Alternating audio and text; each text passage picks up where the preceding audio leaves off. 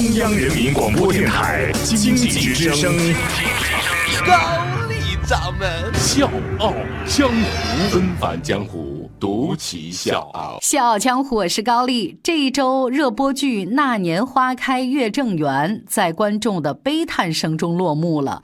我为什么用这个词儿？是因为很多观众没法接受这个结局，太惨了。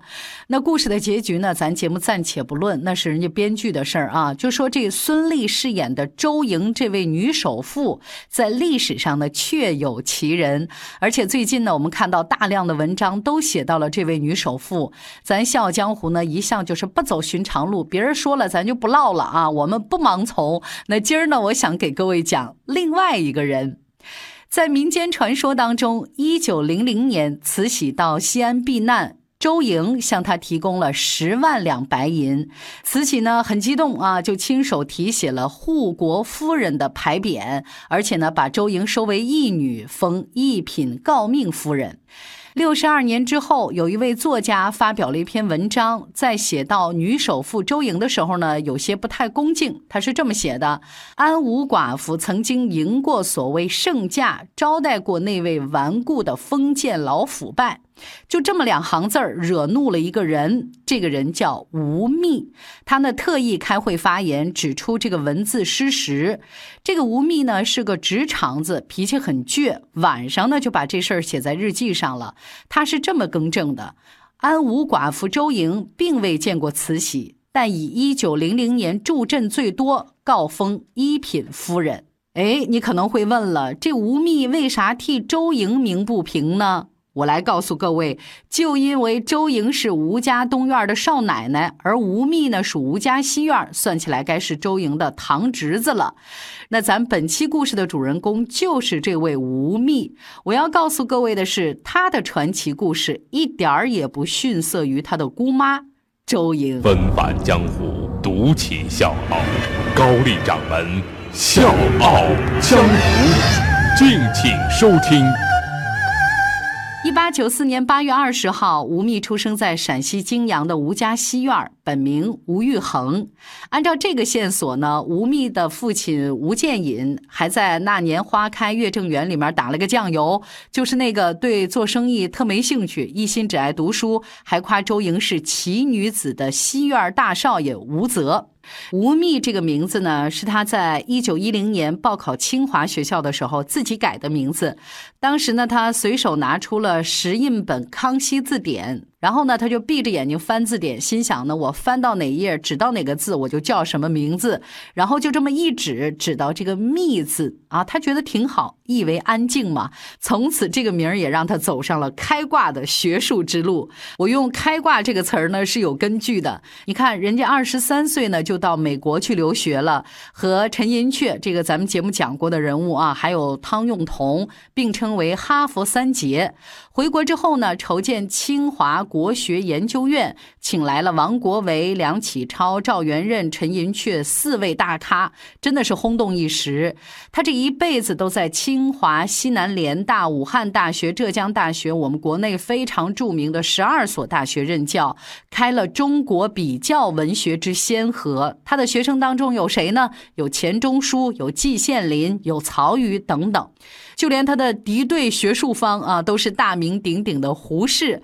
他们俩呢，一个是新文化运动的旗手，主张白话文；一个是反对打倒文言文，重视传统文化。那显然，在宣扬个性解放、思想自由的五四时代，胡适呢是论争的胜利者。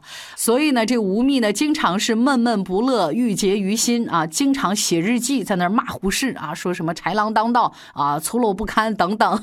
反正呢，就是各种。不吐不快，说呢，有一次吴宓和胡适在一个宴会上碰上了啊，胡适就调侃说：“你看你们学衡派有何新阴谋啊？”吴宓立刻用文言文回敬：“欲杀胡适儿。”所以他的这个率直和执拗呢，在圈里面也是出了名的。吴宓一生最爱就是《红楼梦》了。说呢，当年昆明有一家小饭馆，取名叫潇湘馆。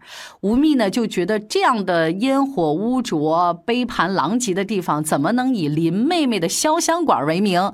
然后呢，他就很不忿啊，提着手杖进去了，一通给人家乱砸，逼着人家老板把饭馆的名字改成了潇湘食堂啊，这他才满意，才才走了。抗战结束之后呢，吴宓拒绝了台湾和香港的邀请，坚持留在大陆。他按照哈佛大学比较文学系的方案，创办了清华大学外文系。明确提出了我们的培养目标呢是造就博雅之士。那在他的努力之下，清华大学外文系很快就成为国内第一流的系科。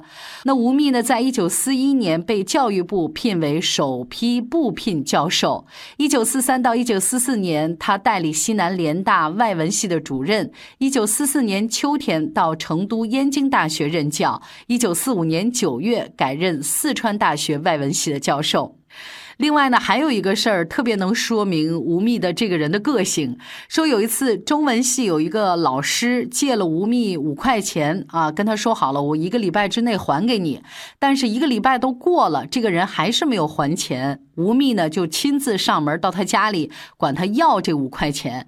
当时呢，那老师特别愤怒，就跟外面到处说：“你看这人多小气，就五块钱，至于吗？”他可是吴宓跟别人是这么解释的。他说：“我不是为了五块钱，我是在帮助他提高道德修养。”有人可能不相信吴宓的解释，就觉得他把钱看得太重了，把友情呢看得太轻了。那如果各位也有这样的质疑的话，我想请各位再听两个小故事。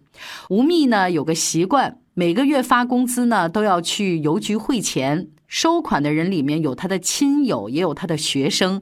有的时候不够，他还会管邻居来借钱。说呢，有一个学生考到了美国要去留学，但是因为家里没有那么多钱，吴宓一次就给了他三百大洋，让这个学生如愿以偿。吴宓再三声明，这笔钱是送给你的，不用你还。西南师范学院有一个女教师，看到吴宓孤苦伶仃啊，觉得很可怜，就给她织了一双毛线袜子。吴宓回报那位女教师一百块钱。要知道，在那个时代，这一百块钱绝对是一笔巨款，可以买很多贵重的东西。别人都觉得你给的太多了，不过一双袜子而已。但吴宓却说：“多乎哉！”不多也，我是把袜子的成本费、劳务费，还有无价的感情都算在里面了。我给他的不算多。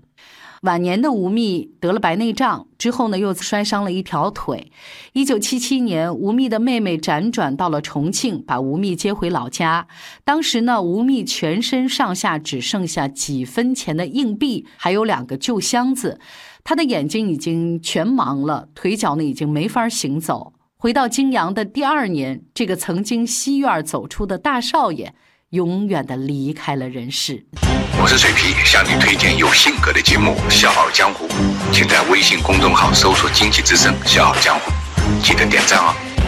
吴宓的一生夹杂着伟大和卑微、执拗和脆弱、多情和冷漠，是一个争议很大的人。就像他的学生钱钟书说的。他实际上是一位玩火的人，最终学术界的人把他定义成是一个矛盾的自我，一位精神错位的悲剧英雄。在他的内心世界当中，两个自我仿佛黑夜当中的敌手，一直在冲撞着、撕扯着。小强，我是高丽，明天见。这无穷宇宙，谁能看得透？不知不觉中，你已经远走。我以为